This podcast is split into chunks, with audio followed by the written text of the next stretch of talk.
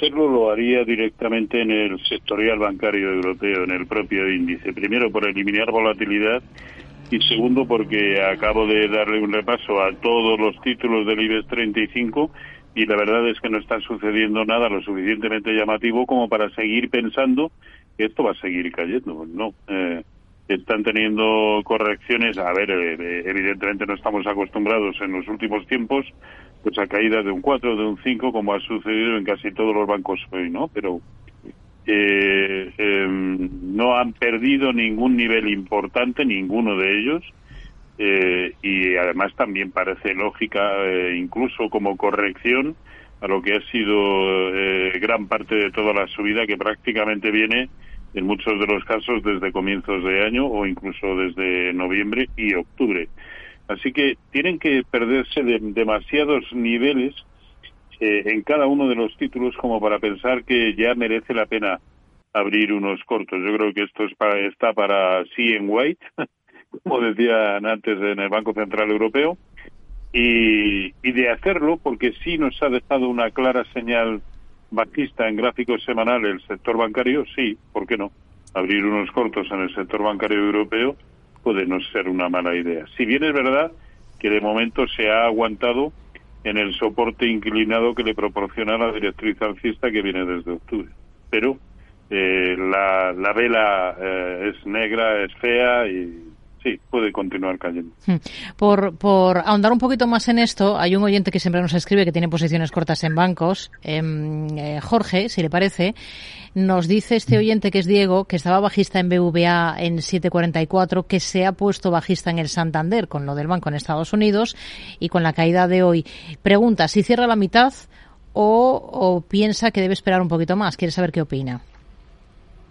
Eh, bueno, si esperaba la caída corto de un Día, pues que, cierre, que cierre ya, ¿no? Eh, porque, a ver, la caída, si esto está en una reacción, desde luego lo que estamos viendo en los bancos todavía es demasiado breve como para considerarlo una reacción. Es más, vemos a tres entidades como Bankinter, CaixaBank y Caja Banco que se han mantenido dentro de los rangos laterales en los que se venían moviendo en las dos últimas semanas. ¿no? Son Santander, BBV, los bancos que estaban, eh, Sabadell, los bancos que habían eh, marcado nuevos máximos los que han tenido una reacción más, más fuerte.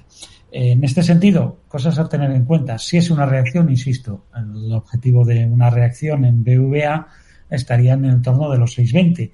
Eh, ¿Qué puede pasar el lunes? Bueno, pues dado el hueco que ha dejado, pues a nadie le debe extrañar que en un momento dado pueda vivir un, pueda sufrir un rebote hasta 7.25, 7.26, pero eso entraría dentro de un escenario normal, visto lo visto lo que ha sucedido, ¿no? De, cómo ha retrocedido ahí la acción, que ha caído un 3,63%. Eh, lo mismo en el caso del Santander. Por lo tanto, si decide hacer caja con la mitad de la posición, vale.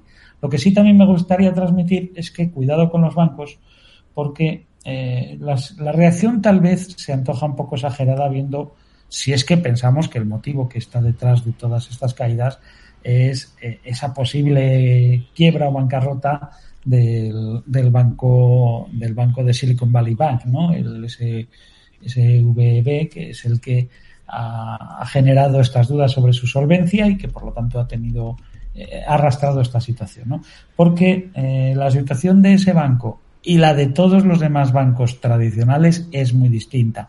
Ya es diferente la situación de ese banco, a quién financia, qué tipo de clientes tiene y cuál es el modelo de su negocio con otros bancos de Estados Unidos, así que mucho más con bancos europeos o con bancos españoles de banca tradicional que siguen teniendo un viento de cola claro. Eso sí, la subida que habían tenido, lo veníamos diciendo en las últimas semanas, era disuasoria de, poder participar de unas altas si no hay una reacción. Esta puede ser esa reacción. Si se está en el lado corto, tiene que ser con carácter muy temporal, porque el viento de cola para los bancos sigue vigente y por lo tanto no se puede decir que haya terminado el momento de los bancos, sino que se puede tomar un respiro.